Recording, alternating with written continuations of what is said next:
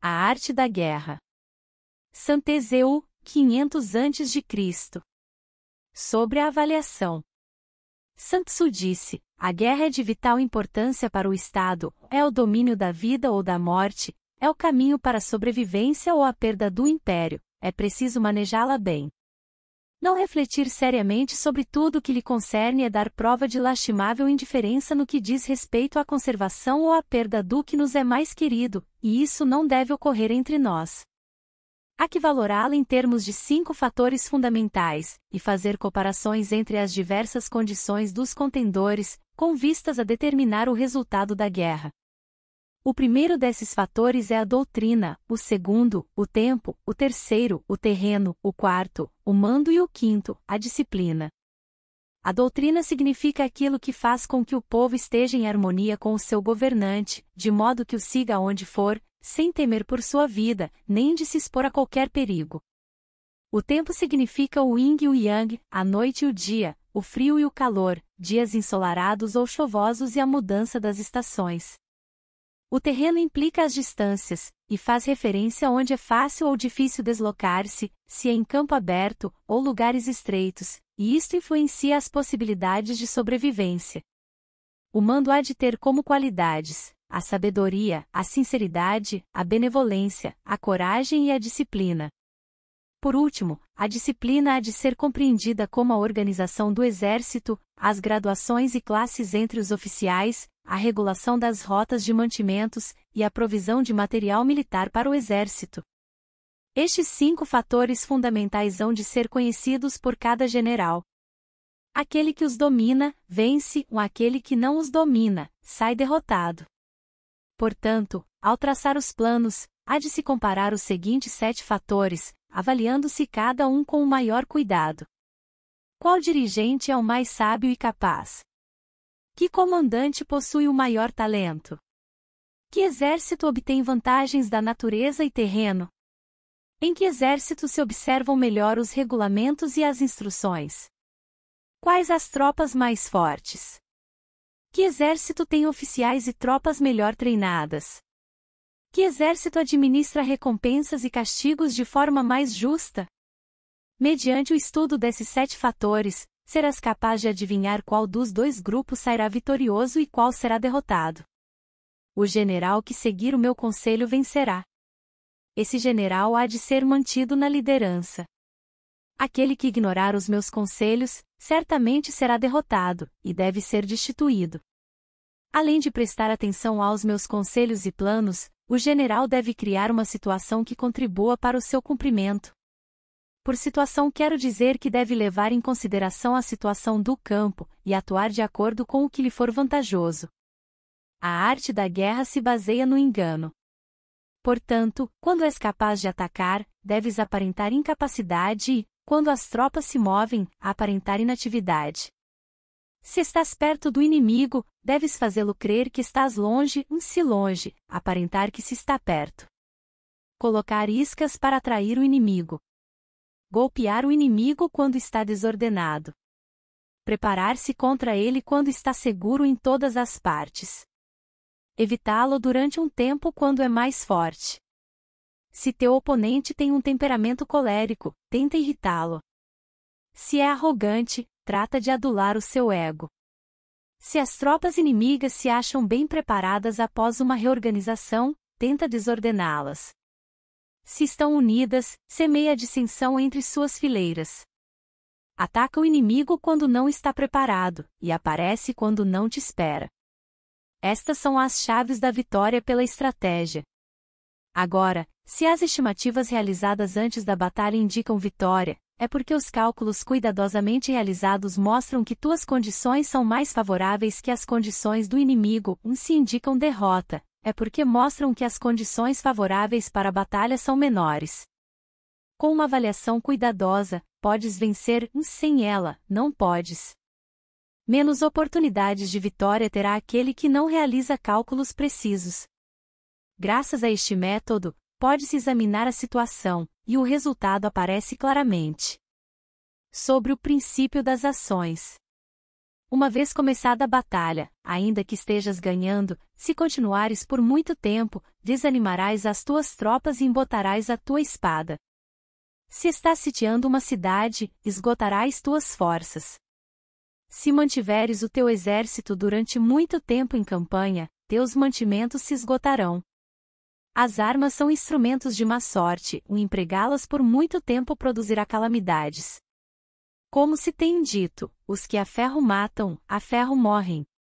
Quando as tuas tropas estão desanimadas, a tua espada embotada, esgotadas estão as tuas forças e os teus mantimentos são escassos, até os teus se aproveitarão da tua debilidade para se sublevarem.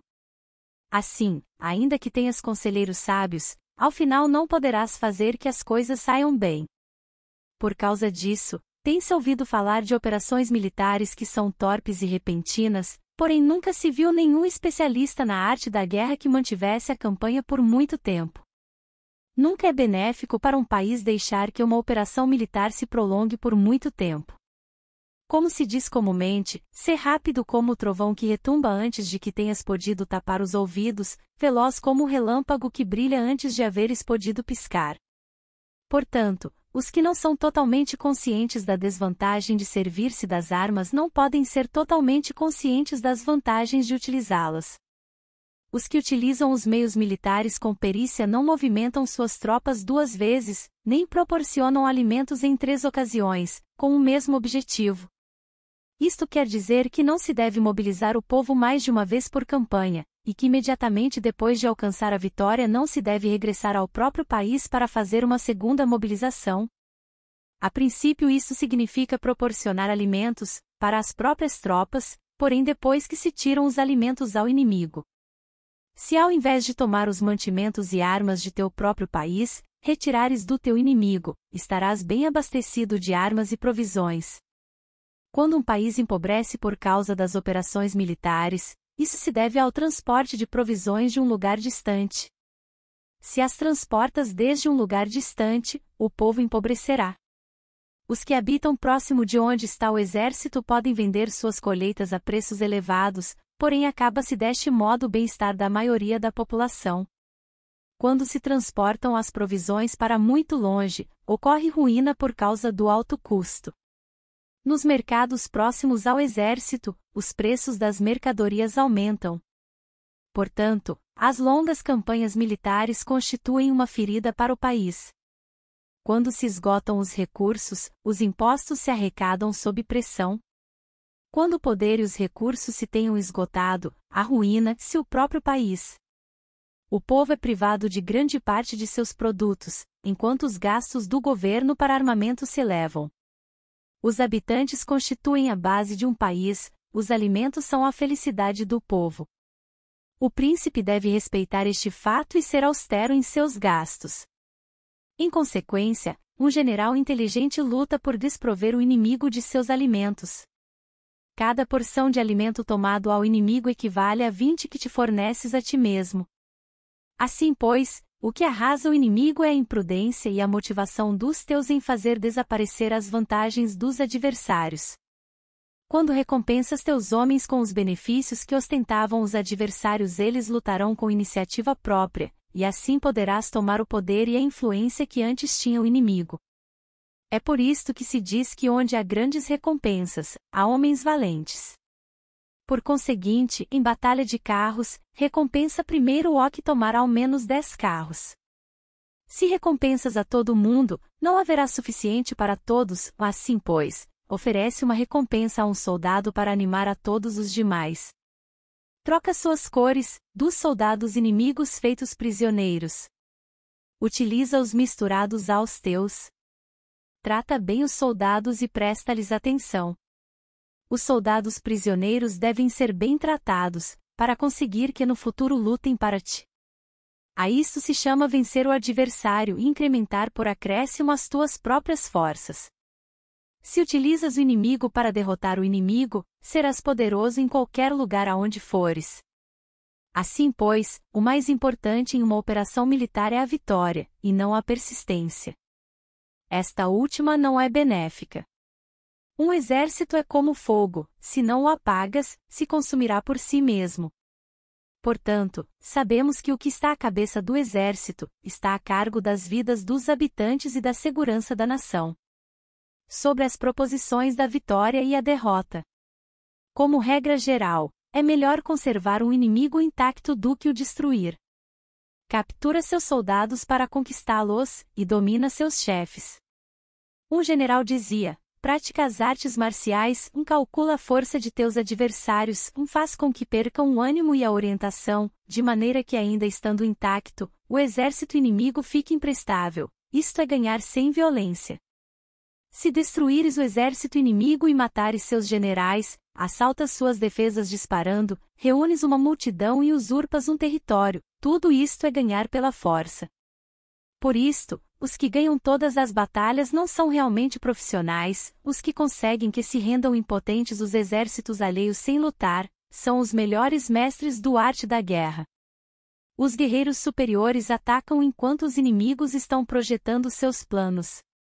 Logo desfazem suas alianças. Por isso, um grande imperador dizia: o que luta pela vitória frente a espadas nuas não é um bom general. A pior tática é atacar uma cidade. Assediar, encurralar uma cidade só se leva a cabo como último recurso. Emprega não menos de três meses em preparar teus artefatos e outros três para coordenar os recursos para teu assédio. Nunca se deve atacar por cólera e com pressa. É aconselhável tomar-se tempo na organização e coordenação do plano.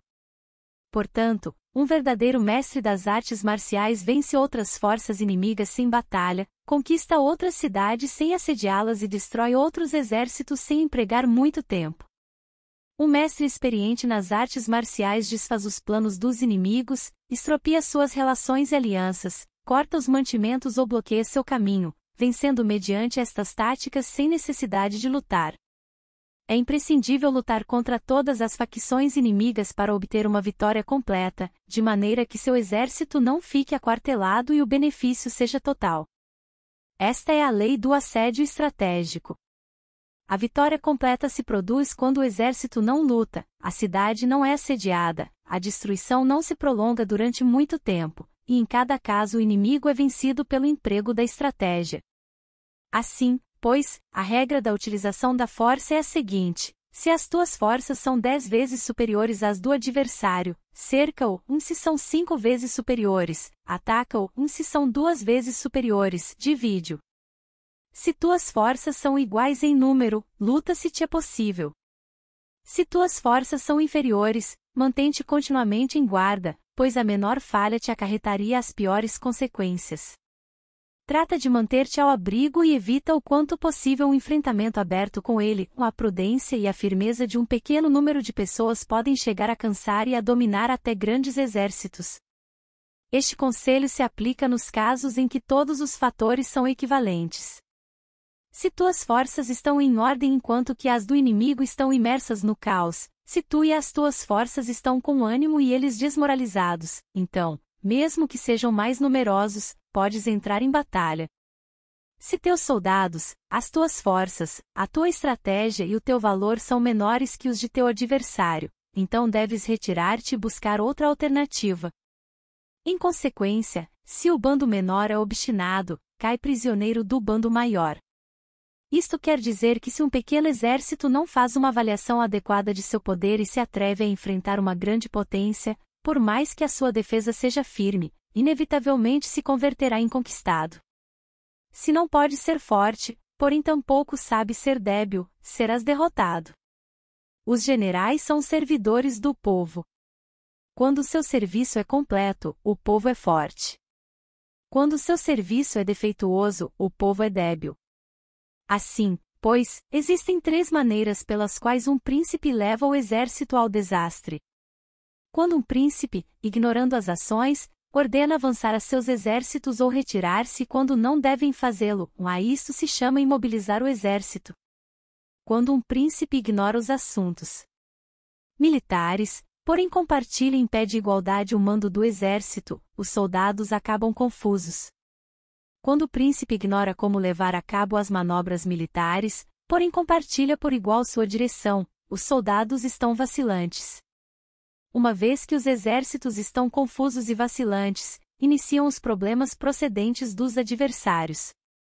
A isto se chama perder a vitória por transtornar o aspecto militar. Se tentas utilizar os métodos de um governo civil para dirigir uma operação militar, a operação será confusa. Triunfam aqueles que sabem quando lutar e quando esperar. Sabem discernir quando utilizar muitas ou poucas tropas.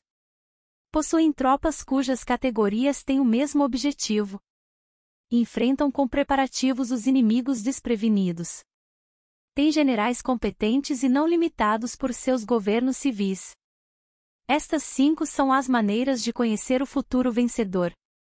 Falar que o príncipe seja o que dá as ordens em tudo é como o general solicitar permissão ao príncipe para poder apagar um fogo, quando for autorizado, já não restam senão cinzas. Se conheces os demais e te conheces a ti mesmo, nem em cem batalhas correrás perigo, e se não conheces os demais, porém te conheces a ti mesmo, perderás uma batalha e ganharás outra, e se não conheces aos demais nem te conheces a ti mesmo, correrás perigo em cada batalha sobre a medida na disposição dos meios. Antigamente, os guerreiros especialistas se faziam a si mesmos invencíveis em primeiro lugar, e depois aguardavam para descobrir a vulnerabilidade de seus adversários. Fazer este invencível significa conhecer este a ti mesmo, aguardar para descobrir a vulnerabilidade do adversário significa conhecer o outro. A invencibilidade está em ti mesmo, a vulnerabilidade no adversário. Por isto, os guerreiros especialistas podem ser invencíveis, porém não podem fazer que seus adversários sejam vulneráveis. Se os adversários não têm ordem de batalha sobre o que informar-se, nem negligências ou falhas das quais aproveitar-se, como os podes vencer ainda que estejam bem providos? Por isto é pelo que se disse que a vitória pode ser percebida, porém não fabricada. A invencibilidade é uma questão de defesa, a vulnerabilidade, uma questão de ataque. Enquanto não tenhas observado vulnerabilidades na ordem de batalha dos adversários, oculta tua própria formação de ataque, e prepara-te para ser invencível, com a finalidade de preservar-te. Quando os adversários têm ordens de batalha vulneráveis, é o momento de sair e atacá-los.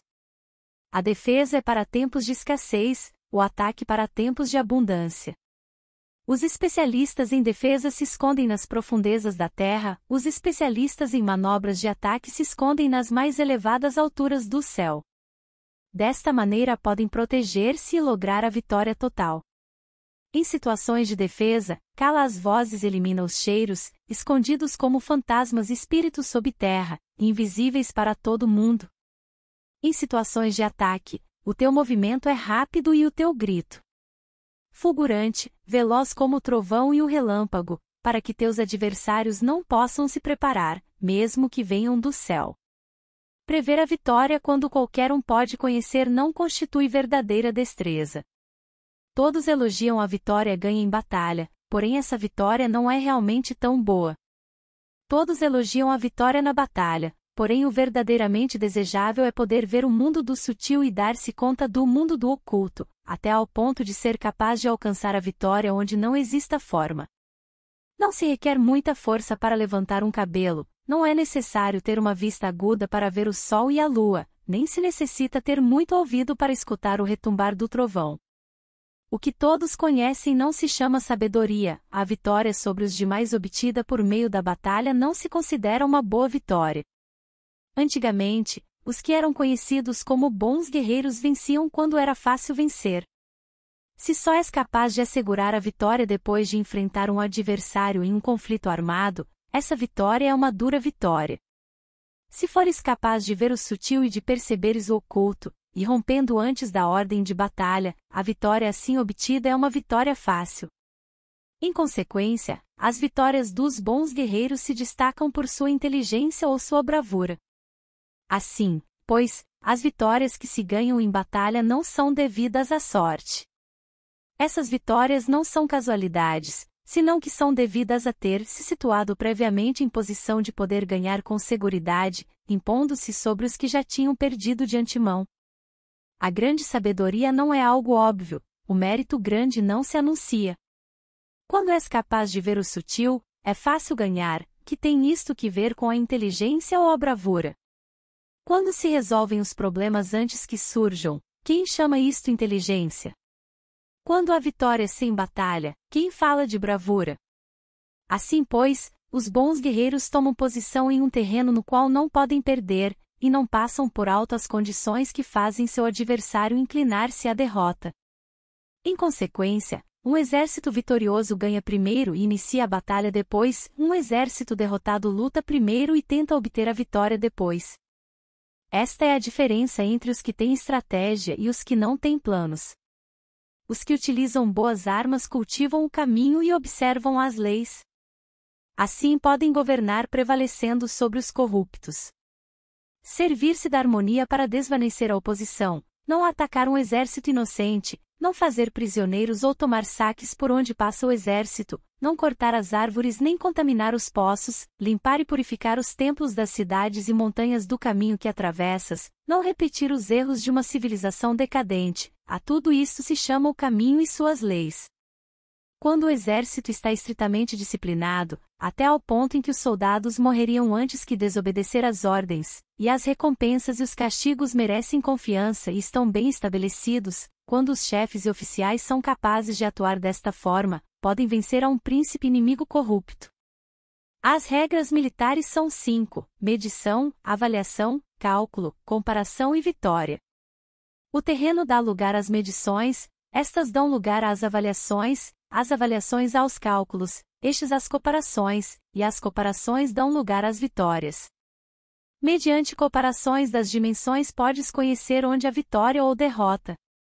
Em consequência, um exército vitorioso é como um quilo comparado a um grama, um exército derrotado é como um grama comparado a um quilo. Quando o que ganha consegue que seu povo vá à batalha como se estivesse dirigindo uma grande corrente de água ao longo de um vale profundo, isto é uma questão de ordem de batalha. Quando a água se acumula em um vale profundo, ninguém pode medir a sua quantidade, o mesmo acontece quando a nossa defesa não mostra a sua forma. Quando se solta a água, ela se precipita para baixo. Como uma torrente, de maneira tão irresistível como nosso próprio ataque. Sobre a firmeza. A força é a energia acumulada ou a que se percebe. Isto é muito mutável. Os especialistas são capazes de vencer o inimigo criando uma percepção favorável neles, e assim obter a vitória sem necessidade de exercer sua força. Governar sobre muitas pessoas como se fossem poucas é uma questão de dividi-las em grupos ou setores, é organização. Batalhar contra um grande número de tropas como se fossem poucas é uma questão de demonstrar força, símbolos e sinais. Refere-se a conseguir uma percepção de força e poder na oposição.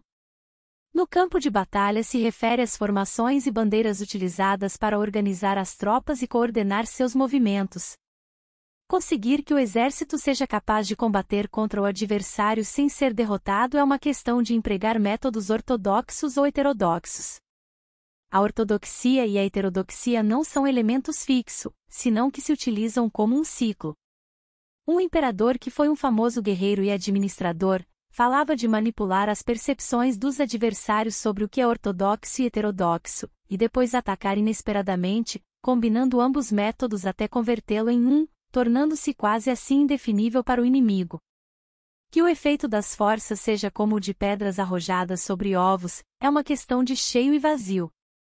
Quando induzes os adversários a atacar-te em teu território, sua força sempre está vazia, em desvantagem, enquanto que não competes no que são melhores, tua força sempre estará cheias.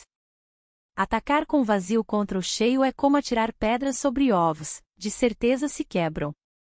Quando se inicia uma batalha de maneira direta, a vitória se ganha por surpresa. O ataque direto é ortodoxo. O ataque indireto é heterodoxo. Só há duas classes de ataques na batalha: o extraordinário por surpresa e o direto ordinário, porém suas variantes são inumeráveis. O ortodoxo e o heterodoxo se originam reciprocamente, como um círculo sem começo nem fim, em quem poderia esgotá-los. Quando a velocidade da água que flui alcança o ponto em que pode mover as pedras, está é a força direta. quando a velocidade e manobrabilidade do falcão é tal que pode atacar e matar, isto é precisão. O mesmo ocorre com os guerreiros especialistas, sua força é rápida, sua precisão certeira. Sua força é como disparar uma catapulta, sua precisão é dar no objetivo previsto e causar o efeito esperado. A desordem chega da ordem, a covardia surge do valor, a debilidade brota da força. Se queres fingir desordem para convencer a teus adversários e distraí-los, primeiro tens que organizar a ordem, porque só então podes criar uma desordem artificial. Se queres fingir covardia para conhecer a estratégia dos adversários, primeiro tens que ser extremadamente valente, porque só então podes atuar como tímido de maneira artificial. Se queres fingir debilidade para induzir a arrogância em teus inimigos, primeiros deve ser extremadamente forte porque só então podes pretender ser débil. A ordem e a desordem são uma questão de organização, a covardia é uma questão de valentia e de ímpeto, a força e a debilidade são uma questão da formação na batalha. Quando um exército tem a força do ímpeto, percepção, inclusive o tímido se torna valente, quando perde a força do ímpeto, inclusive o valente se converte em tímido. Nada está fixado nas leis da guerra, estas se desenvolvem sobre a base do ímpeto. Com astúcia se pode antecipar e conseguir que os adversários se convençam a si mesmos como proceder e mover-se, ajuda-os a caminhar pelo caminho que lhes traça. Faz mover-se os inimigos com a perspectiva do triunfo, para que caiam na emboscada. Os bons guerreiros buscam a efetividade na batalha a partir da força do ímpeto, percepção, e não dependem só da força de seus soldados são capazes de escolher a melhor gente, empregá-los adequadamente e deixar que a força do ímpeto logre seus objetivos. Quando há entusiasmo, convicção, ordem, organização, recursos, compromisso dos soldados, tens a força do ímpeto, e o tímido é valoroso. Assim é possível determines os soldados por suas capacidades, habilidades e encomendar-lhes deves e responsabilidades adequadas. O valente pode lutar, o cuidadoso pode fazer sentinela, e o inteligente pode estudar, analisar e comunicar. Cada qual é útil. Fazer que os soldados lutem permitindo que a força do ímpeto faça seu trabalho é como fazer rodar rocas. As rocas permanecem imóveis quando estão em um lugar plano, porém giram em um plano inclinado, ficam fixas quando são quadradas, porém giram se são redondas. Portanto, quando se conduz os homens à batalha com astúcia, o impulso é como rocas redondas que se precipitam montanha abaixo, está é a força que produz a vitória. Sobre o cheio e o vazio. Os que antecipam, se preparam e chegam primeiro ao campo de batalha e esperam ao adversário estão em posição descansada, os que chegam por último ao campo de batalha, os que improvisam e iniciam luta acabam esgotados.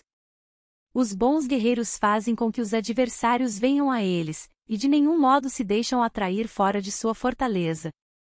Se fazes com que os adversários venham a ti para combater, tua força estará sempre vazia. Se não sais a combater, tua força estará sempre cheia. Esta é a arte de esvaziar os demais e de encher-te a ti mesmo. O que impulsiona os adversários a vir até ti por própria decisão é a perspectiva de ganhar, o que desanima os adversários de ir até ti é a probabilidade de sofrer danos. Quando os adversários estão em posição favorável, deves cansá-los. Quando estão bem alimentados, cortar os mantimentos. Quando estão descansando, fazer que se ponham em movimento.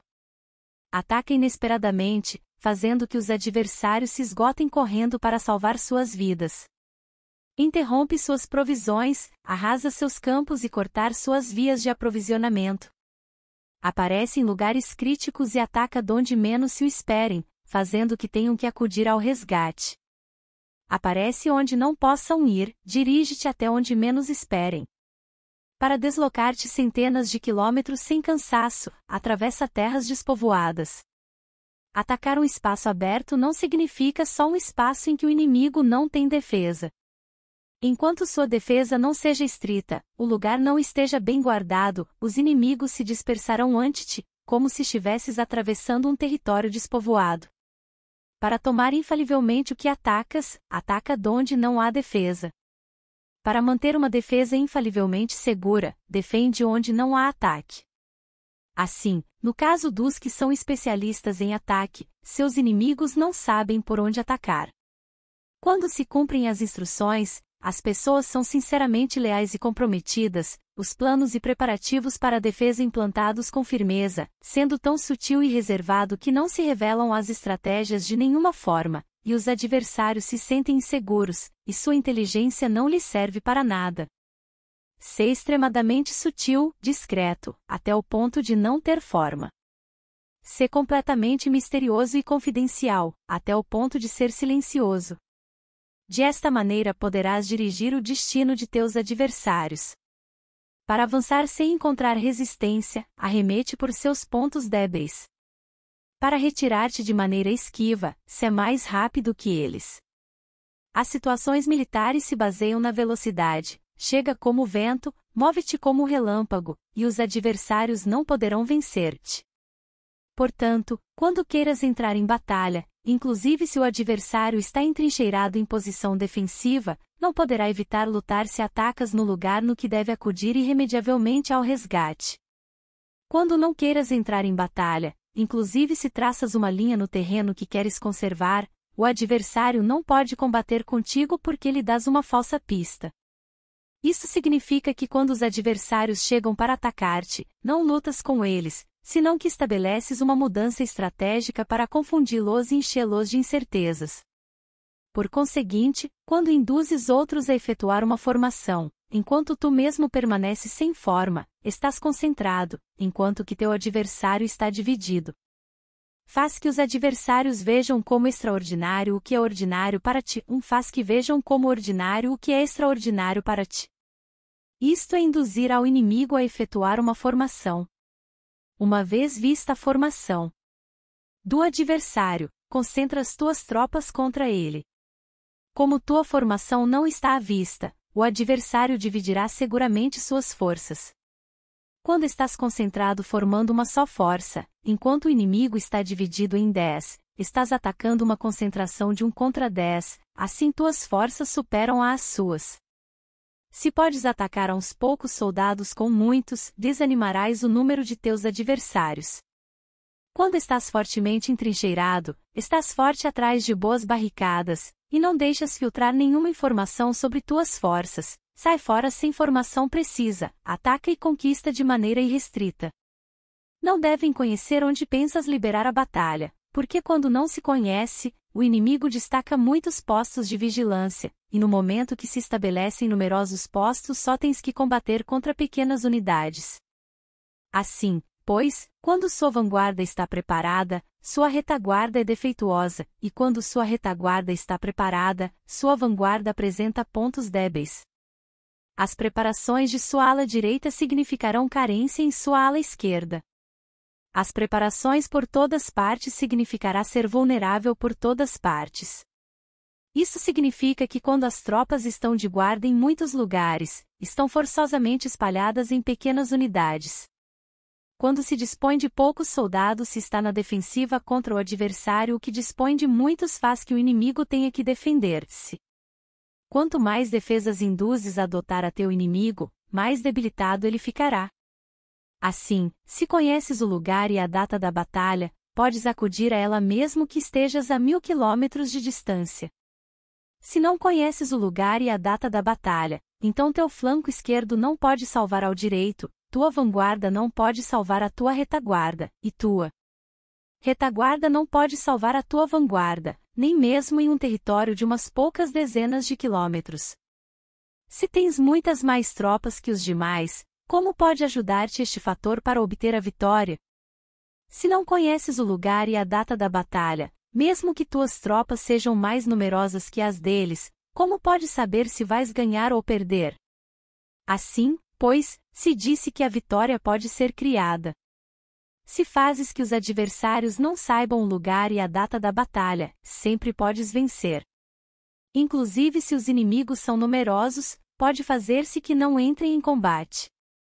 Portanto, faz tua valoração sobre eles para averiguar seus planos, e determinar que estratégia pode ter êxito e qual no Incita-os à ação para descobrir qual é o esquema geral de seus movimentos e descansa. Faz algo por ou contra eles para ter sua atenção, de maneira que possas atraí-los descobrir seus hábitos de comportamento de ataque e de defesa. Induza-os a adotar formações específicas, para conhecer seus pontos fracos. Isso significa utilizar muitos métodos para confundir e perturbar o inimigo com o objetivo de observar suas formas de resposta para ti. Um depois de tê-las observado, age em consequência, de maneira que pode saber que classe de situações significam vida e quais significam morte. Testes para averiguar seus pontos fortes e seus pontos débeis. Portanto, o ponto final da formação de um exército é chegar à não forma. Quando não tens forma, os informadores não podem descobrir nada, já que a informação não pode criar uma estratégia. Uma vez que não tens forma perceptível, não deixas pegadas que possam ser seguidas. Os informadores não encontram nenhuma fresta por onde olhar e os que estão a cargo da planificação não podem estabelecer nenhum plano realizável. A vitória sobre multidões mediante formações precisas deve ser desconhecida das multidões. Todo mundo conhece a forma que resultou em vencedor, porém ninguém conhece a forma que assegurou a vitória. Em consequência, a vitória na guerra não é repetitiva, senão que adapta sua forma continuamente. Determinar as mudanças apropriadas significa não repetir as estratégias prévias para obter a vitória. Para consegui-la, posso adaptar-me desde o princípio a qualquer formação que os adversários possam adotar. As formações são como a água. A natureza do água é evitar o alto e ir para baixo, a natureza dos exércitos é evitar o cheio e atacar o vazio. O fluxo do água está determinado pela terra, a vitória vem determinada pelo adversário. Assim, pois, um exército não tem formação constante, o mesmo que o água não tem forma constante. Se chama gênio a capacidade de obter a vitória cambiando e adaptando-se segundo o inimigo. Sobre o enfrentamento direto e indireto. A regra ordinária para o uso do exército é que o mando do exército receba ordens das autoridades civis e depois reúne e concentra as tropas, aquartelando-as juntas. Nada é mais difícil que a luta armada. Lutar com outros cara a cara para conseguir vantagens é o mais árduo do mundo. A dificuldade da luta armada é fazer próximas as distâncias e converter os problemas em vantagens. Enquanto das aparência de estar muito longe, começa teu caminho e chegas antes que o inimigo. Portanto, fazes que sua rota seja larga, atraindo-o com a esperança de ganhar.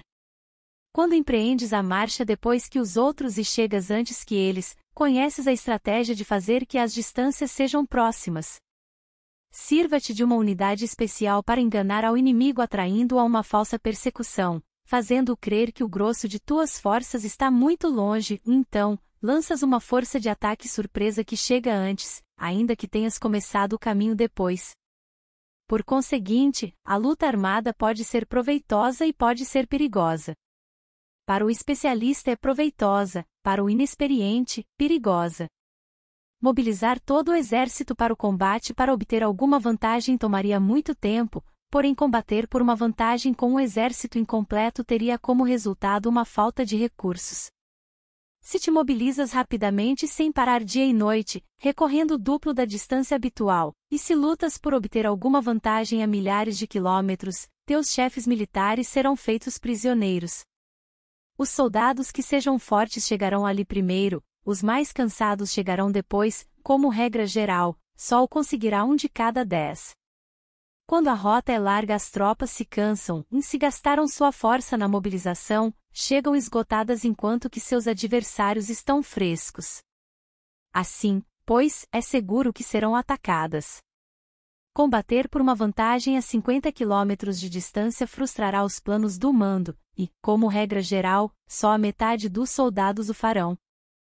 Se combates para obter uma vantagem a 30 km de distância, só dois de cada três soldados os recorrerão. Assim, pois, um exército perece se não está equipado, se não tem provisões ou se não tem dinheiro.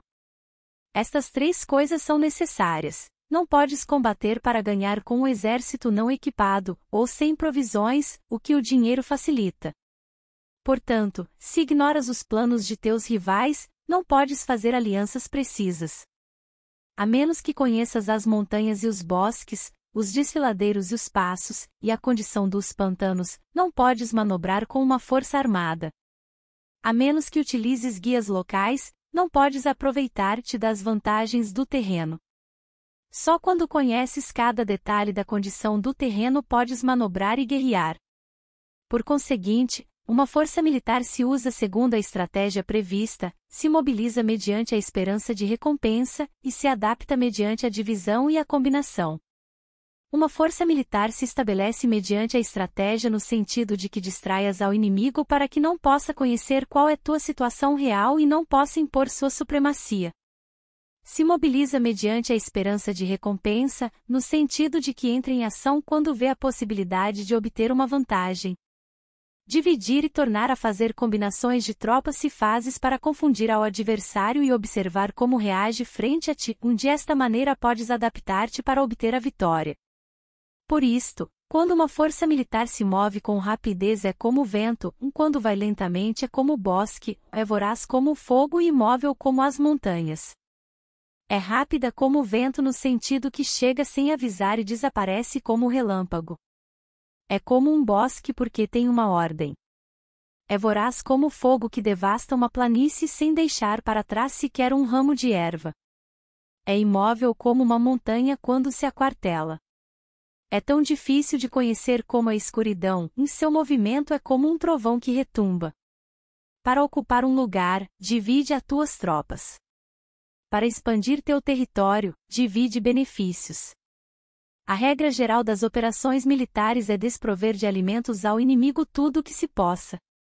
Em localidades onde as gentes não têm muito, é necessário dividir as tropas em grupos pequenos para que possam tomar em diversas partes o que necessitam, já que só assim terão suficiente. Quanto a dividir o saque, significa que é necessário reparti-lo entre as tropas para guardar o que foi conquistado, não deixando que o inimigo o recupere. Age depois de ter feito estimativas. Ganha o que conhece primeiro à medida do que está longe e o que está próximo, está é a regra geral da luta armada. O primeiro que faz o movimento é o convidado, o último é o anfitrião. O convidado o tem difícil, o anfitrião o tem fácil. Perto e longe significam deslocamento, o cansaço, a fome e frio surgem do deslocamento. Um antigo livro que trata de assuntos militares disse: as palavras não são escutadas, para isso se fazem os símbolos e os tambores. As bandeiras e os estandartes se fazem por causa da ausência de visibilidade. Símbolos, tambores, bandeiras e estandartes se utilizam para concentrar e unificar os ouvidos e os olhos dos soldados. Uma vez que estão unificados, o valente não pode atuar só, nem o tímido pode retirar-se solo, está é a regra geral do emprego de um grupo. Unificar os ouvidos e os olhos dos soldados significa fazer que olhem e escutem em uníssono de maneira que não caiam na confusão e desordem. As sinais se utilizam para indicar direções e impedir que os indivíduos vão onde bem quiserem. Assim, pois, em batalhas noturnas, utiliza fogos e tambores, e em batalhas diurnas serve-te de bandeiras e estandartes, para controlar os ouvidos e os olhos dos soldados. Utiliza muitos sinais para confundir as percepções do inimigo e fazer-lhe temer teu temível poder militar. Desta forma, fazes desaparecer a energia de seus exércitos e desmoralizas a seus generais. Em primeiro lugar, deves ser capaz de manter-te firme em teu próprio coração, e só então podes desmoralizar aos generais inimigos. Por isto, a tradição afirma que os habitantes de outros tempos tinham a firmeza para desmoralizar, e a antiga lei dos que conduziam carros de combate dizia que quando a mente original é firme, a energia fresca é vitoriosa. Deste modo, a energia da manhã está cheia de ardor, a do meio-dia decai e a energia da noite se retira, e em consequência, os especialistas no manejo das armas preferem a energia entusiasta, atacam a decadente e a que se bate em retirada. São eles os que dominam a energia. Qualquer débil no mundo se dispõe a combater em um minuto caso se sinta animado, porém, quando se trata realmente de tomar as armas e de entrar em batalha, é possuído pela energia, quando esta energia se desvanece, deter-se-á, estará assustado e se arrependerá de haver começado. Utilizar a ordem para enfrentar a desordem, utilizar a calma para enfrentar-se com os que se agitam, isto é dominar o coração.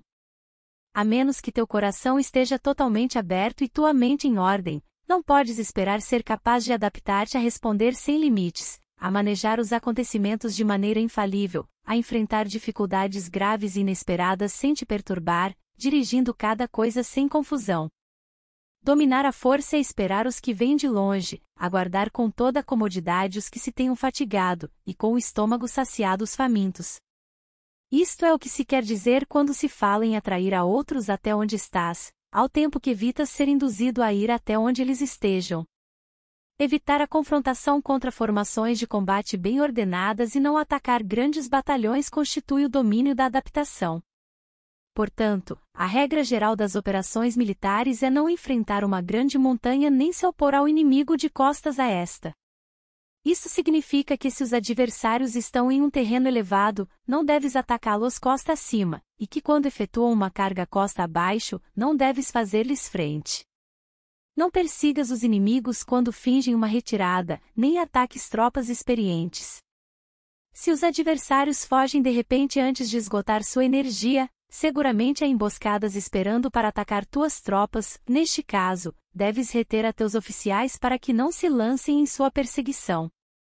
Não consumas a comida de seus soldados. Se o inimigo abandona de repente suas provisões, estas devem ser provadas antes de ser comidas, porque podem estar envenenadas. Não detenhas nenhum exército que esteja em caminho a seu país. Sob estas circunstâncias, um adversário lutará até a morte. Há que deixar-lhe uma saída a um exército cercado. Mostra-lhes uma maneira de salvar a vida para que não estejam dispostos a lutar até a morte, e assim poderás aproveitar para atacar-los. Não pressiones um inimigo desesperado. Um animal esgotado seguirá lutando, pois essa é a lei da natureza. Estas são as leis das operações militares. Sobre as nove mudanças. No geral, as operações militares estão sob ordens do governante civil para dirigir ao exército. O general não deve erguer seu acampamento em terreno difícil. Deixa que se estabeleçam relações diplomáticas nas fronteiras. Não permaneças em um território árido nem isolado. Quando te achas em terreno fechado, prepara alguma estratégia e mova-te. Quando te achares em terreno mortal, luta. Terreno fechado significa que existem lugares escarpados que te rodeiam por todas partes, de maneira que o inimigo tem mobilidade, que pode chegar e ir-se com liberdade, porém é-te é difícil sair e voltar. Cada rota deve ser estudada para que seja melhor. Há rotas que não deves usar, exércitos que não devem de ser atacados, cidades que não devem ser sitiadas, terrenos sobre os que não se deve combater, e ordens de governantes civis que não devem ser obedecidas. Em consequência, os generais que conhecem as variáveis possíveis para aproveitar-se do terreno sabem como manejar as forças armadas. Se os generais não sabem como adaptar-se de maneira vantajosa, mesmo que conheçam a condição do terreno, não podem aproveitar-se dele. Se estão ao mando de exércitos, porém ignoram as artes da total adaptabilidade, mesmo que conheçam o objetivo a lograr, não podem fazer que os soldados lutem por ele. Se és capaz de ajustar a campanha de modo que mude conforme ao ímpeto das forças, então a vantagem não muda, e os únicos que são prejudicados são os inimigos. Por esta razão, não existe uma estrutura permanente. Se podes compreender totalmente este princípio, podes fazer que os soldados atuem na melhor forma possível. Portanto, as considerações da pessoa inteligente sempre incluem o analisar objetivamente o benefício e o prejuízo. Quando considera o benefício, sua ação se expande, quando considera o dano, seus problemas podem resolver-se. O benefício e o dano são interdependentes, e os sábios os têm em conta. Por isso, o que retira os adversários é o dano, o que os mantém ocupados é a ação, e o que lhes motiva é o benefício. Cansa os inimigos mantendo-os ocupados e não deixando-lhes respirar. Porém, antes lográ-lo, tens que realizar previamente teu próprio labor. Esse trabalho consiste em desenvolver um exército forte, um povo próspero, uma sociedade harmoniosa e uma maneira ordenada de viver. Assim, pois, a norma geral das operações militares consiste em não contar com que o inimigo não acuda, se não confiar em ter os meios de enfrentá-lo, não contar com que o adversário não ataque, se não confiar em possuir o que não pode ser atacado. Se podes recordar sempre o perigo quando estás a salvo e o caos em tempos de ordem, permanece atento ao perigo e ao caos enquanto não tenham, todavia, forma, e evita-os antes de que se apresentem, esta é a melhor estratégia de todas. Por isto, existem cinco riscos que são perigosos nos generais. Os que estão dispostos a morrer, podem perder a vida, os que querem preservar a vida, podem ser feitos prisioneiros, os que são dados a apaixonamentos irracionais, podem ser ridicularizados, os que são muito puritanos, podem ser desonrados, os que são compassivos, podem ser perturbados. Se te apresentas em um lugar que com toda segurança os inimigos se precipitarão a defender, as pessoas compassivas se apressarão invariavelmente a resgatar seus habitantes, causando a si mesmas problemas e cansaço. Estes são cinco riscos que constituem defeitos nos generais e que são desastrosos para as operações militares. Os bons generais são diferentes, comprometem-se até a morte, porém não se aferram à esperança de sobreviver, atuam de acordo com os acontecimentos, em forma racional e realista, sem deixar-se levar por as emoções nem estar sujeitos a ficar confusos. Quando vem uma boa oportunidade, são como tigres, em caso contrário cerram suas portas. Sua ação e sua não ação são questões de estratégia, e não podem ser agradados nem aborrecidos. Sobre a distribuição dos meios. As manobras militares são o resultado dos planos e estratégias na maneira mais vantajosa para ganhar. Determinam a mobilidade e eficiência das tropas. Se vais colocar teu exército em posição de observar ao inimigo, atravessa rápido as montanhas e vigia-os de um vale. Considera o efeito da luz e mantenha-te na posição mais elevada do vale. Quando combateres numa montanha, ataca de cima para baixo, e não o contrário. Combate estando costa abaixo e nunca costa acima. Evita que a água divida tuas forças, afasta-te das condições desfavoráveis o quanto antes. Não enfrentes os inimigos dentro da água, é conveniente deixar que passem a metade de suas tropas e nesse momento dividi-las e atacá-las. Não te situes rio abaixo. Não caminhes contra da corrente, nem em contra o vento. Se acampas na beira de um rio, teus exércitos podem ser surpreendidos de noite, empurrados para se afogar ou se lhes pode colocar veneno na corrente. Tuas barcas não devem ser amarradas corrente abaixo, para impedir que o inimigo aproveite a corrente lançando seus barcos contra ti. Se atravessa pantanos, faça-o rapidamente. Se te encontras frente a um exército em meio de um pântano, permanece próximo de suas plantas aquáticas ou respaldado pelas árvores.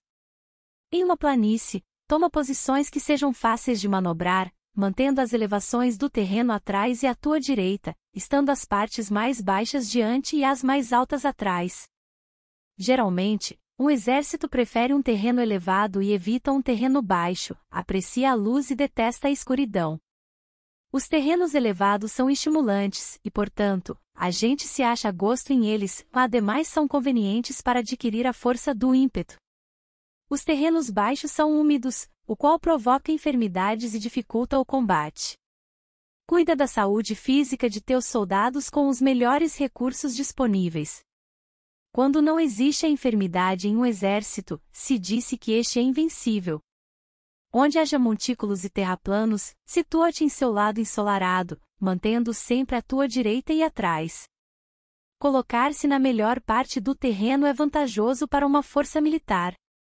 A vantagem em uma operação militar consiste na aproveitar-se de todos os fatores benéficos do terreno.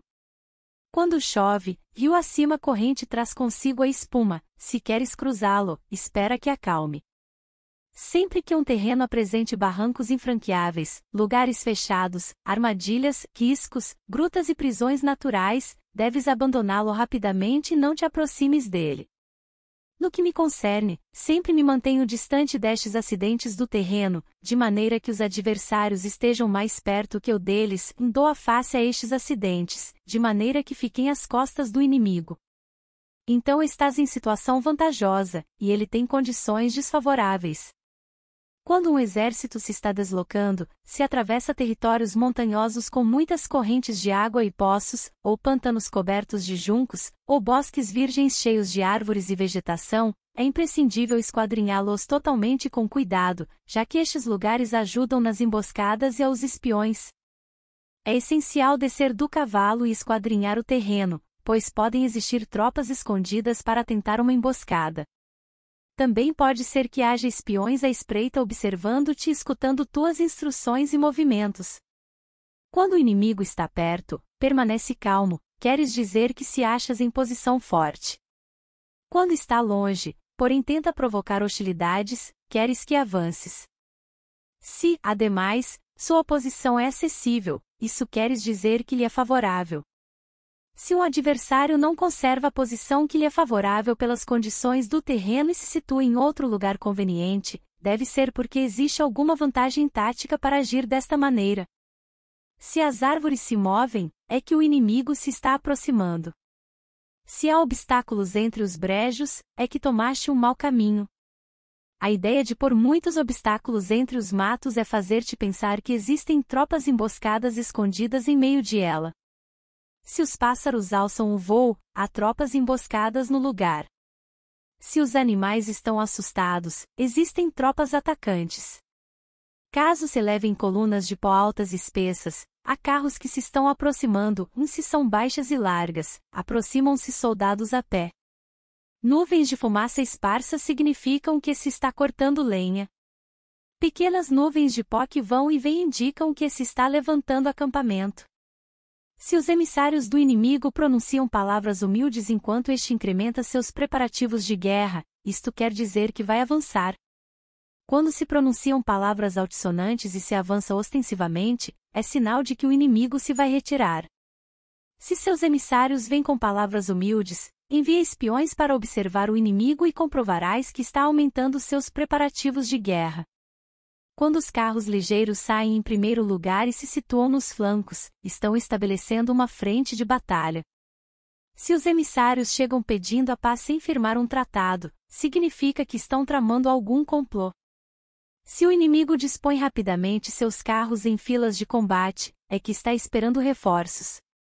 Não se precipitarão para um encontro ordinário se não entendem que lhes será enviada ajuda, ou deve haver uma força que se ache à distância e que é esperada em um determinado momento para unir suas tropas e atacar-te.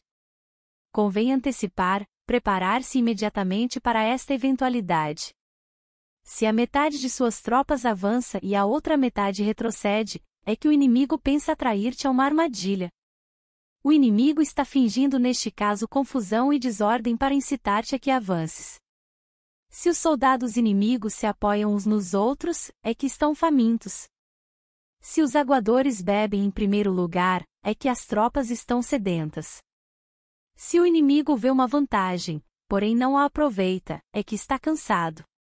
Se os pássaros se reúnem no campo inimigo, é que o lugar está vazio. Se há pássaros sobrevoando uma cidade, o exército fugiu. Se são produzidas chamadas noturnas, é que os soldados inimigos estão atemorizados.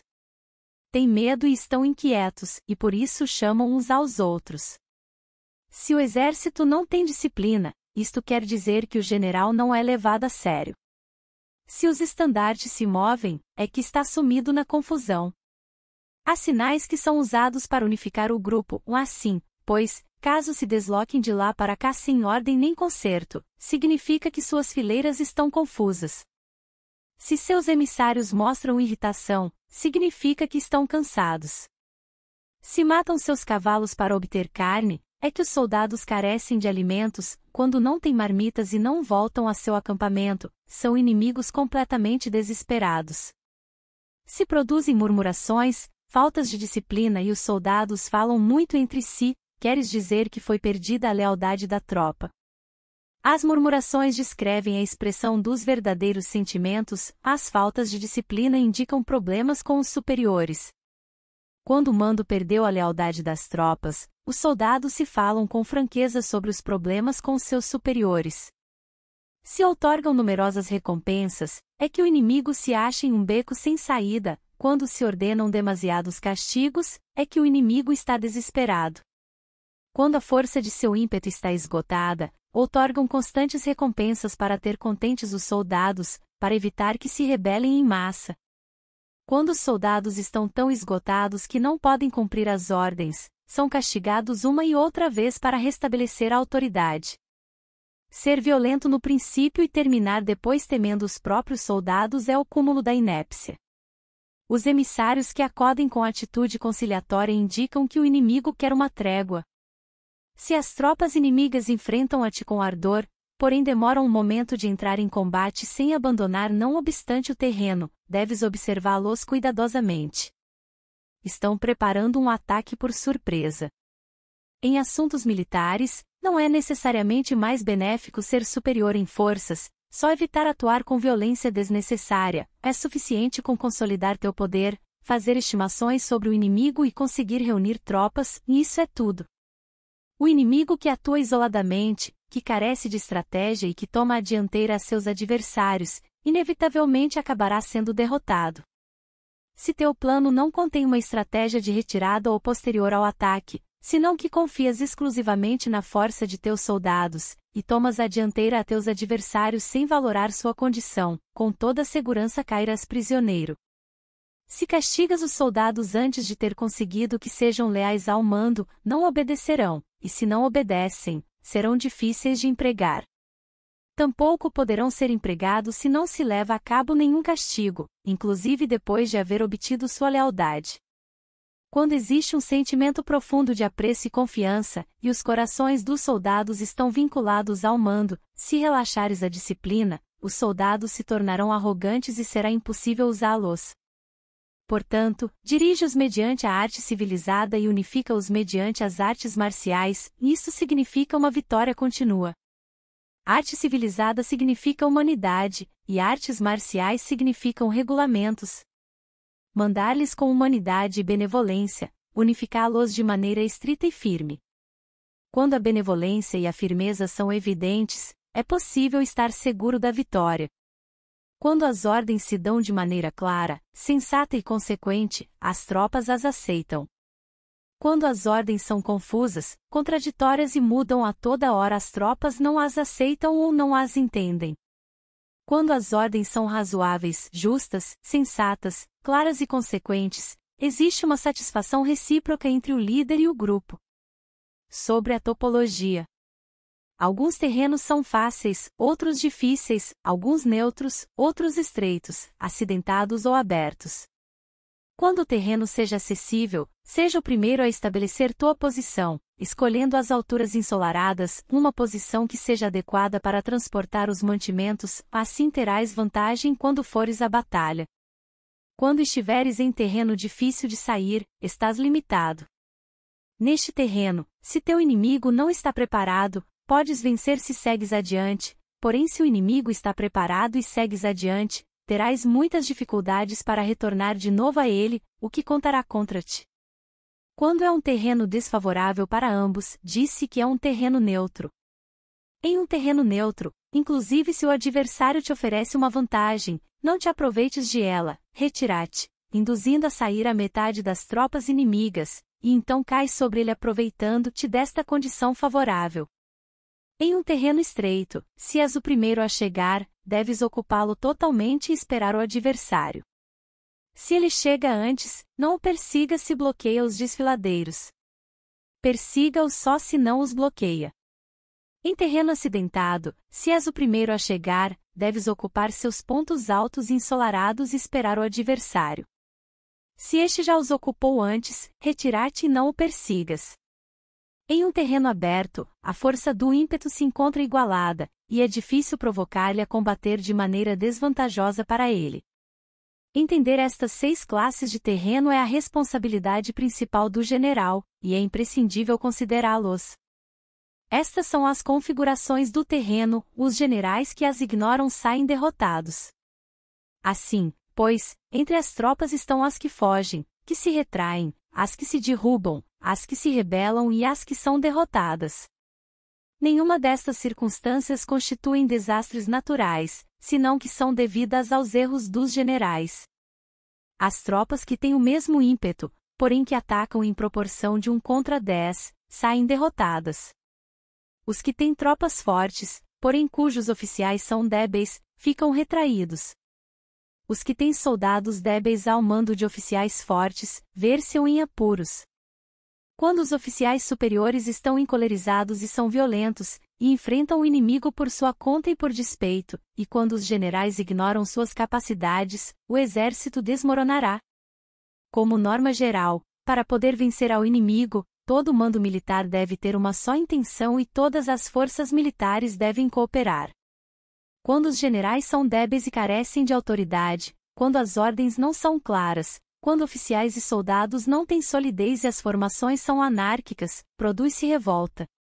Os generais derrotados são aqueles que são incapazes de analisar os adversários, entram em combate com forças superiores em número ou melhor equipadas, e não selecionam as suas tropas segundo seus níveis de preparação.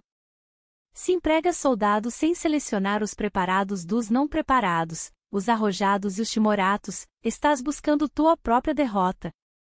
Estas são as seis maneiras de ser derrotado. A compreensão de estas situações é a responsabilidade suprema dos generais e devem ser consideradas. A primeira é não equilibrar o número de forças, a segunda, a ausência de um sistema claro de recompensas e castigos, a terceira, a insuficiência de treinamento, a quarta é a paixão irracional, a quinta é a ineficácia da lei de ordem, e a sexta é a falha em não selecionar os soldados fortes e resolutos. A configuração do terreno pode ser apoio para o exército, para os chefes militares. O curso da ação adequada é avaliar o adversário para assegurar a vitória e calcular os riscos e as distâncias. Saem vencedores os que lideram batalhas conhecendo estes elementos, saem derrotados os que lutam ignorando-os. Portanto, quando as leis da guerra assinalam uma vitória segura, é claramente apropriado começar batalha, inclusive se o governo tenha dado ordens de não atacar. Se as leis da guerra não indicam uma vitória segura, é adequado não entrar em batalha, mesmo que o governo tenha dado a ordem de atacar. Deste modo se avança sem pretender a glória, se ordena a retirada sem evitar a responsabilidade, com o único propósito de proteger a população e em benefício também do governo, assim se presta um serviço valioso à nação. Avançar e retirar-se contra das ordens do governo não se faz em interesse pessoal, senão para salvaguardar as vidas da população e no autêntico benefício do governo.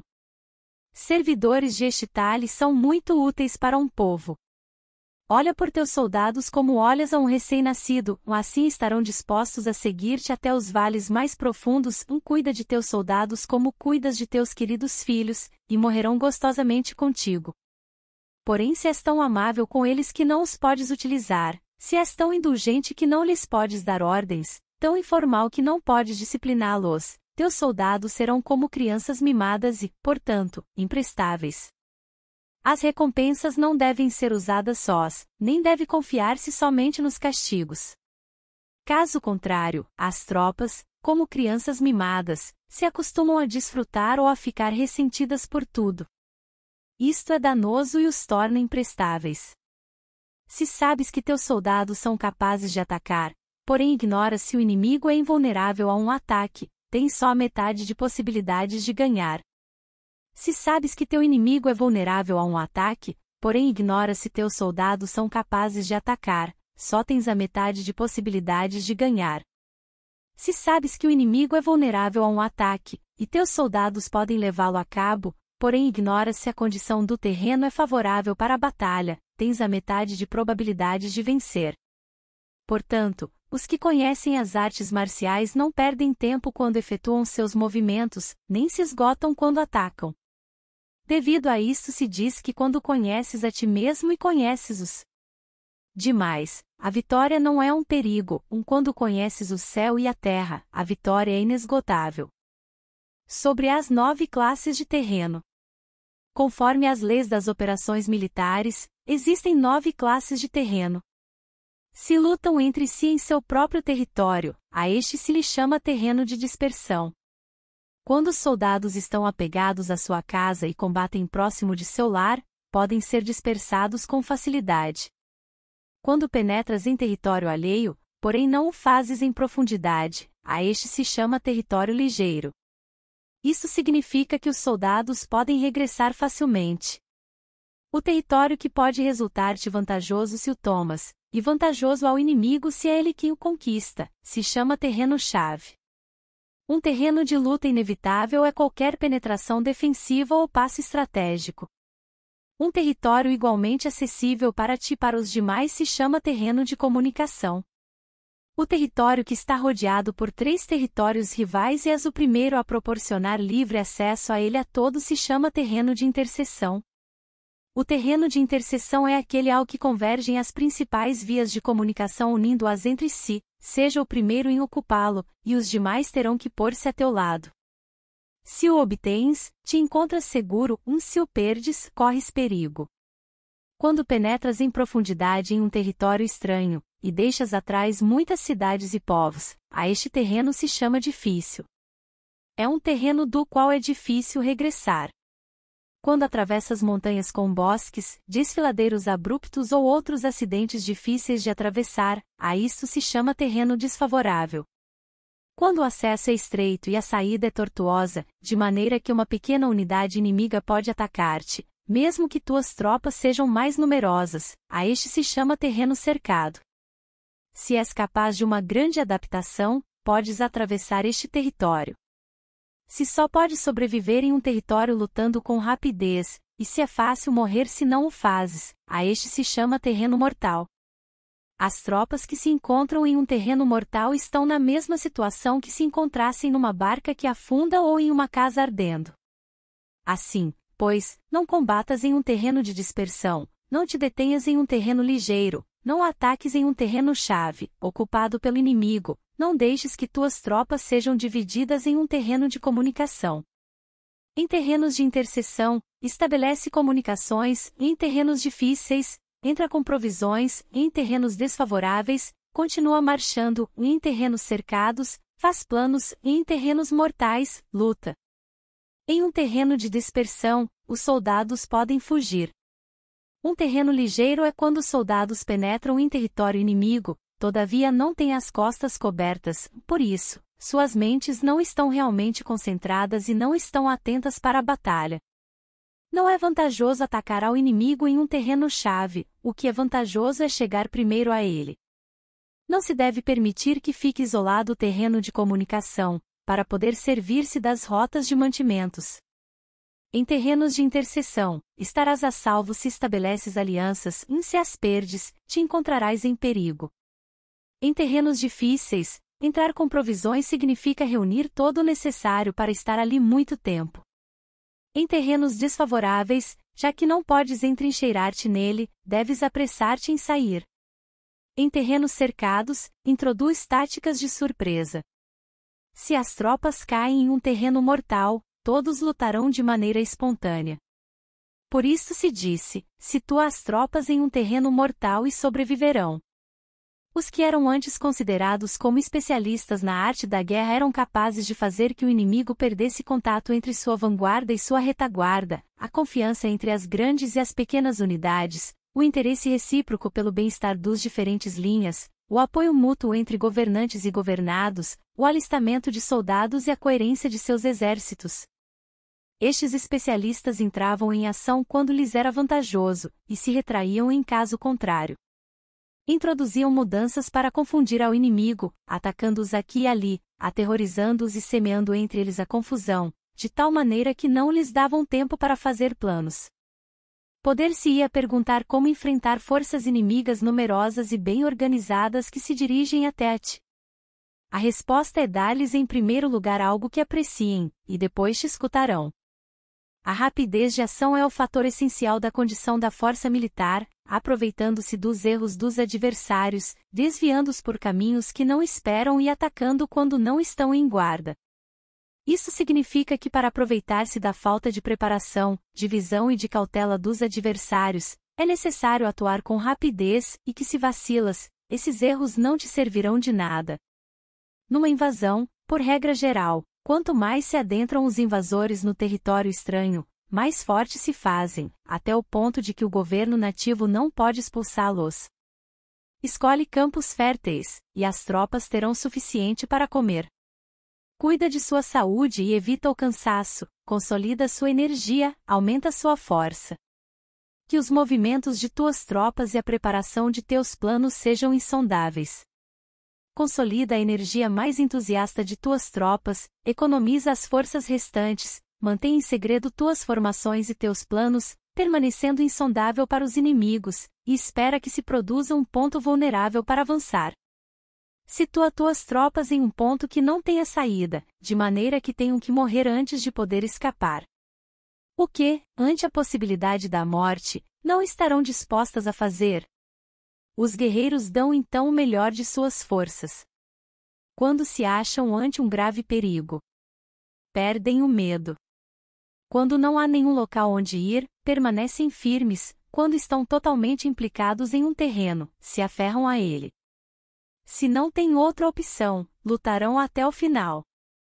Por esta razão, os soldados estão vigilantes sem ter que ser estimulados, se alistam sem ter que ser chamados às fileiras, são amistosos sem necessidade de promessas, e se pode confiar neles sem necessidade de ordens. Isso significa que quando os combatentes se encontram em perigo de morte, seja qual seja seu risco, todos têm o mesmo objetivo e, portanto, estão alertas sem necessidade de ser estimulados, têm boa vontade de maneira espontânea e sem necessidade de receber ordens, e pode confiar-se de maneira natural neles sem promessas nem necessidade de hierarquia. Proíbe os augúrios para evitar as dúvidas, e os soldados nunca te abandonarão. Se teus soldados não têm riquezas, não é porque as desdenhem, se não têm mais longevidade, não é porque não queiram viver mais tempo. O dia em que se dá a ordem de marcha, os soldados choram. Assim, pois, uma operação militar preparada com perícia deve ser como uma serpente veloz que contra-ataca com sua cauda quando alguém lhe ataca por a cabeça, contra-ataca com a cabeça quando alguém lhe ataca pela cauda e contra-ataca com cabeça e cauda, quando alguém lhe ataca pelo meio.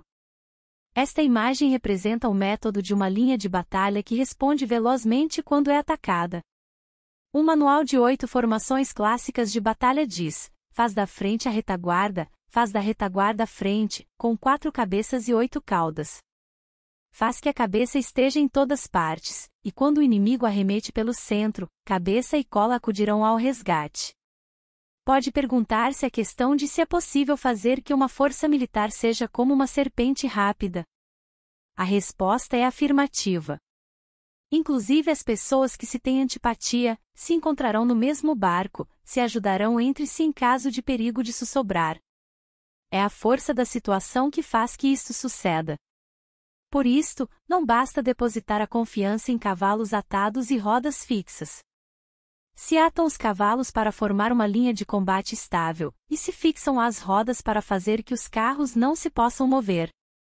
Porém, ainda assim, isto não é suficientemente seguro nem se pode confiar nisso.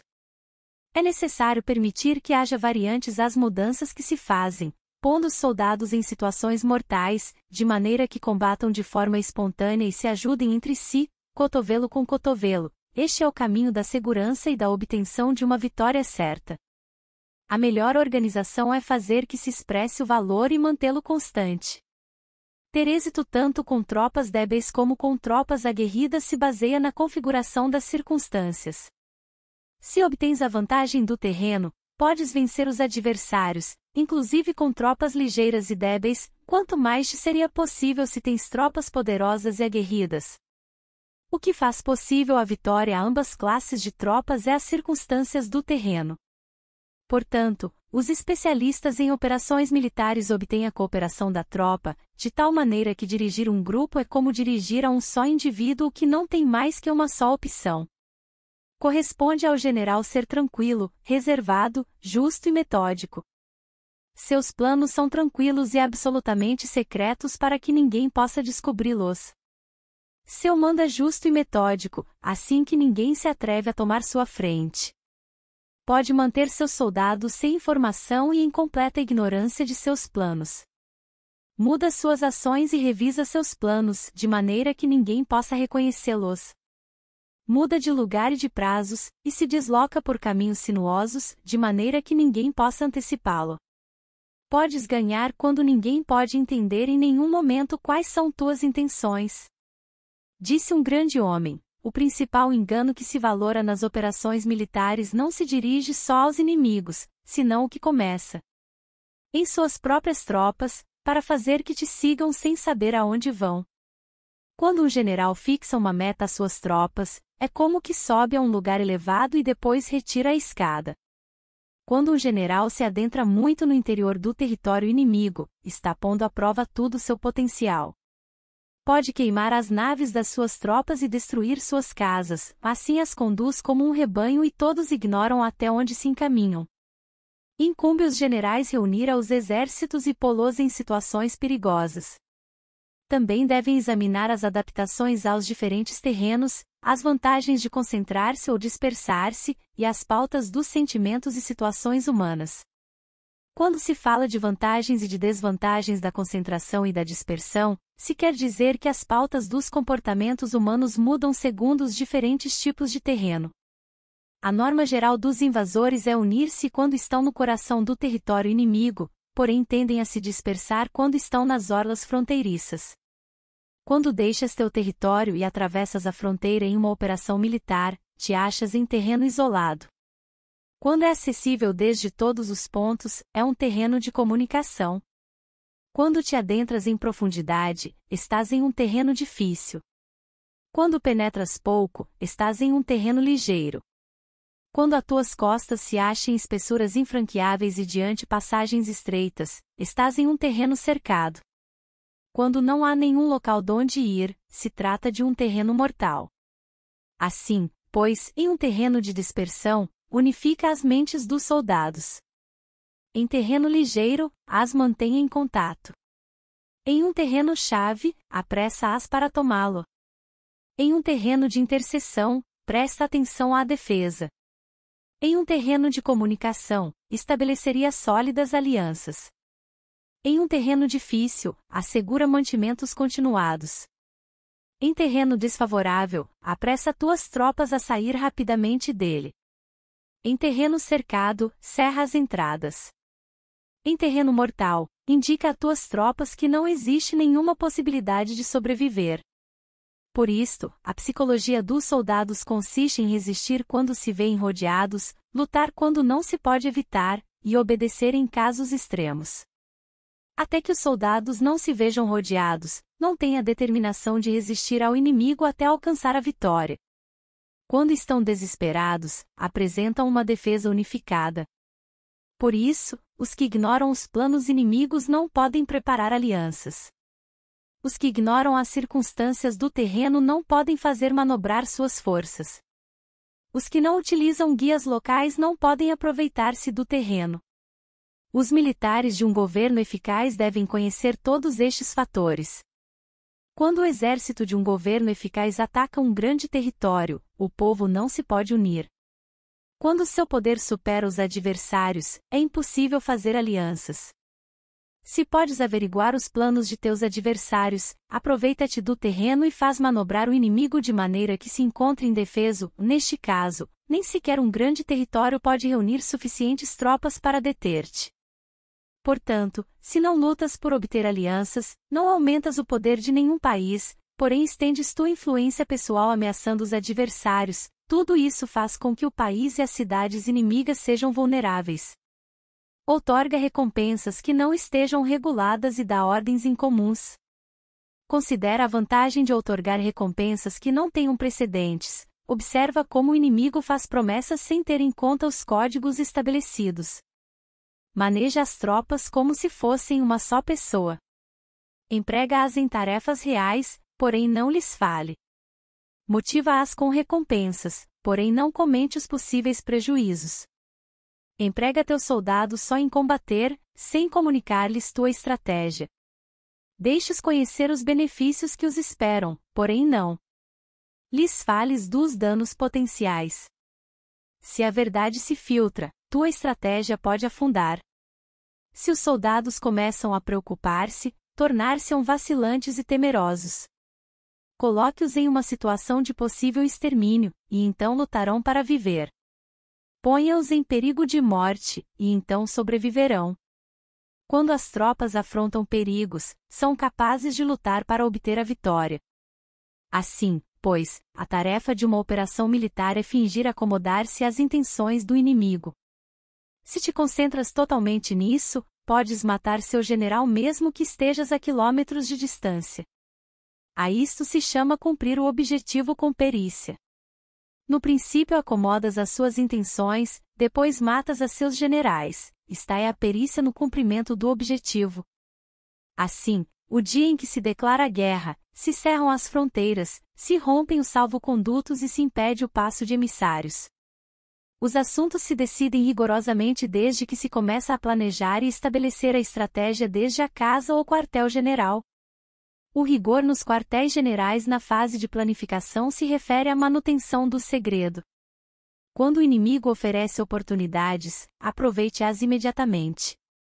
Inteira-te primeiro do que pretende, e depois antecipa-te a ele. Mantenha a disciplina e adapta-te ao inimigo, para determinar o resultado da guerra. Assim, ao princípio eras como uma donzela e o inimigo abre suas portas, então, Tu és como uma lebre solta, e o inimigo não poderá expulsar-te. Sobre a arte de atacar pelo fogo. Existem cinco classes de ataques mediante o fogo: queimar as pessoas, queimar os mantimentos, queimar o equipamento, queimar os depósitos e queimar as armas. O uso do fogo tem que ter uma base, e exige certos meios. Existem momentos adequados para acender fogos, concretamente quando o tempo é seco e ventoso.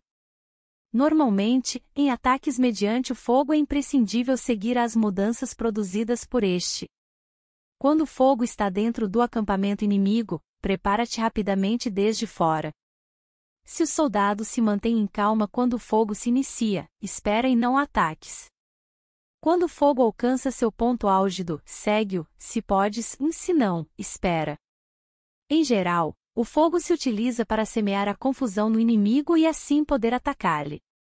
Quando o fogo pode ser prendido em campo aberto, não esperes para fazê-lo em seu interior, um faça-o quando seja oportuno. Quando o fogo for atiçado pelo vento, não ataques em direção contrária a ele. Não é eficaz lutar contra o ímpeto do fogo, porque o inimigo lutará neste caso até a morte. Se soprou vento durante o dia, à noite amainará. Um vento diurno cessará ao anoitecer, um vento noturno cessará ao amanhecer. Os exércitos devem saber que existem variantes das cinco classes de ataques mediante o fogo, e adaptar-se a estas de maneira racional. Não basta saber como atacar os demais com o fogo, é necessário saber como impedir que os demais te ataquem a ti. Assim, pois, a utilização do fogo para apoiar um ataque significa claridade, e a utilização da água para apoiar um ataque significa força. A água pode cortar a comunicação, porém não pode arrasar. A água pode ser usada para dividir um exército inimigo, de maneira que sua força se desuna e a tua se fortaleça. Ganhar combatendo ou levar a cabo um assédio vitorioso sem recompensar aos que têm o méritos traz má fortuna e se faz merecedor de ser chamado avaro. Por isso se disse que um governo esclarecido tem em conta que um bom mando militar recompensa o mérito. Não mobiliza suas tropas quando não há vantagens que obter, não atuam quando não há nada que ganhar, nem lutam quando não existe perigo. As armas são instrumentos de mau augúrio, e a guerra é um assunto perigoso. É indispensável impedir uma derrota desastrosa, e, portanto, não vale a pena mobilizar um exército por razões insignificantes. As armas só devem ser usadas quando não existe outro remédio. Um governo não deve mobilizar um exército por ira, e os chefes militares não devem provocar a guerra por cólera. Atua quando seja benéfico, e em caso contrário, desiste. A ira pode converter-se na alegria e a cólera pode converter-se em prazer, porém um povo destruído não pode renascer, e a morte não pode converter-se em vida. Em consequência, um governo esclarecido presta atenção a tudo isto, e um bom mando militar o tem em conta. Esta é a maneira de manter a nação a salvo e de conservar intacto a seu exército. Sobre o uso de espiões. Uma operação militar significa um grande esforço para o povo, e a guerra pode durar muitos anos para obter uma vitória de um dia. Assim, pois, falar em conhecer a situação dos adversários para economizar nos gastos para investigar e estudar a oposição é extremadamente inumano, e não é típico de um bom chefe militar, de um conselheiro de governo, nem de um governante vitorioso. Portanto, o que possibilita um governo inteligente e um mando militar sábio vencer os demais e lograr triunfos extraordinários com essa informação essencial. A informação prévia não se pode obter de fantasmas nem espíritos, nem se pode ter por analogia, nem descobrir mediante cálculos. Deve-se obter de pessoas, pessoas que conheçam a situação do adversário. Existem cinco classes de espiões: o nativo, o interno, o duplo agente, o liquidável e o flutuante.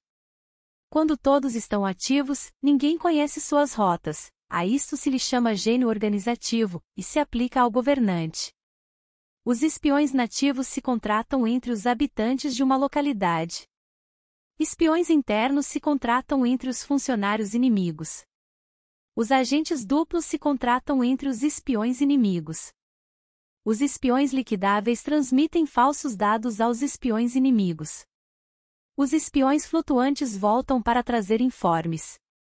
Entre os funcionários do regime inimigo, se acham aqueles com os quais se pode estabelecer contato e os que se pode subornar para averiguar a situação de seu país e descobrir qualquer plano que se trame contra ti, também podem ser utilizados para criar desavenças e desarmonia. Em consequência, ninguém nas Forças Armadas é tratado com tanta familiaridade como os espiões, nem ninguém recebe recompensas tão grandes como a eles, nem há assunto mais secreto que a espionagem. Se não se trata bem os espiões, podem converter-se em renegados e trabalhar para o inimigo. Não se podem utilizar aos espiões sem sagacidade e conhecimento, não pode servir-se de espiões sem humanidade e justiça, não se pode obter a verdade dos espiões sem sutileza. Certamente, é um assunto muito delicado. Os espiões são úteis em todas partes. Cada assunto requer um conhecimento prévio. Se algum assunto de espionagem é divulgado antes que o espião seja informado, este e o que o divulgou devem ser eliminados. Sempre que queiras atacar a um exército, assediar uma cidade ou atacar uma pessoa, deves de conhecer previamente a identidade dos generais que a defendem, de seus aliados, seus visitantes, suas sentinelas e de seus criados, assim, pois, faz que teus espiões averiguem tudo sobre eles. Sempre que vais atacar e combater, deves conhecer primeiro os talentos dos servidores do inimigo, e assim podes enfrentá-los segundo suas capacidades. Deves buscar agentes inimigos que tenham vindo espionar, suborná-los e induzi-los a passar para teu lado, para poder utilizá-los como agentes duplos. Com a informação obtida desta maneira, podes encontrar espiões nativos e espiões internos para contratá-los. Com a informação obtida destes, podes fabricar informação falsa servindo-te de espiões liquidáveis. Com a informação assim obtida, podes fazer que os espiões flutuantes atuem segundo os planos previstos. É essencial a um governante conhecer as cinco classes de espionagem, e este conhecimento depende dos agentes duplos, mas sim, estes devem ser bem tratados. Assim, só um governante brilhante ou um general sábio que possa utilizar os mais inteligentes para a espionagem, pode estar seguro da vitória. A espionagem é essencial para as operações militares, e os exércitos dependem dela para levar a cabo suas ações. Não será vantajoso para o exército atuar sem conhecer a situação do inimigo, e conhecer a situação do inimigo não é possível sem a espionagem. Princípios da arte da guerra. Todas as espécies de conflito são formas de guerra. 1. Se você não conhece o inimigo nem a si mesmo, perderá todas as batalhas. 2. A arte da guerra é uma questão de vida ou morte, um caminho para a segurança como para a ruína. Em nenhuma circunstância deve ser negligenciada. 3. O mérito supremo consiste em quebrar a resistência do inimigo sem lutar. A glória suprema é quebrar a resistência do inimigo sem lutar. 4. Apenas gostar ou usar muito de palavras não basta é preciso saber transformá-las em atos e ação. 5. Preparar iscas para atrair o inimigo, fingir desorganização e depois esmagá-lo. Quando perto, fazê-lo acreditar que estamos longe. Quando longe, vice-versa. Se ele for superior, evite combater. Se ele for temperamental, procure irritá-lo. Finja estar fraco, ele se tornará arrogante. Se ele estiver tranquilo, não lhe dê sossego. Ataque onde e quando ele se mostrar despreparado. Apareça quando não estiver sendo esperado. 6. O valor do tempo vale mais que superioridade numérica. 7. Será vencedor quem souber quando e como lutar, não lutar, manobrar, preparar, e quem tiver capacidade militar, não sofrendo a interferência do soberano. 8. O verdadeiro mérito é planejar secretamente, deslocar-se rapidamente e frustrar as intenções do inimigo, impedindo seus planos. 9. O guerreiro inteligente é alguém que não apenas vence, mas se sobressai vencendo com facilidade. 10. O guerreiro vence os combates não cometendo erros, pois significa conquistar um inimigo já derrotado. 11. O guerreiro hábil coloca-se numa posição que torna a derrota impossível e não perde a oportunidade de aniquilar o inimigo. 12. A qualidade da decisão é como a calculada arremetida de um falcão. O bom combatente deve ser flexível no seu ataque e rápido na decisão. 13. A energia é comparada ao retirar de uma besta a decisão, ao acionar de um gatilho. Se você gostou desse audiolivro, deixe o like e se inscreva no canal Livros e Arte por Samara Blog. Obrigada por assistir.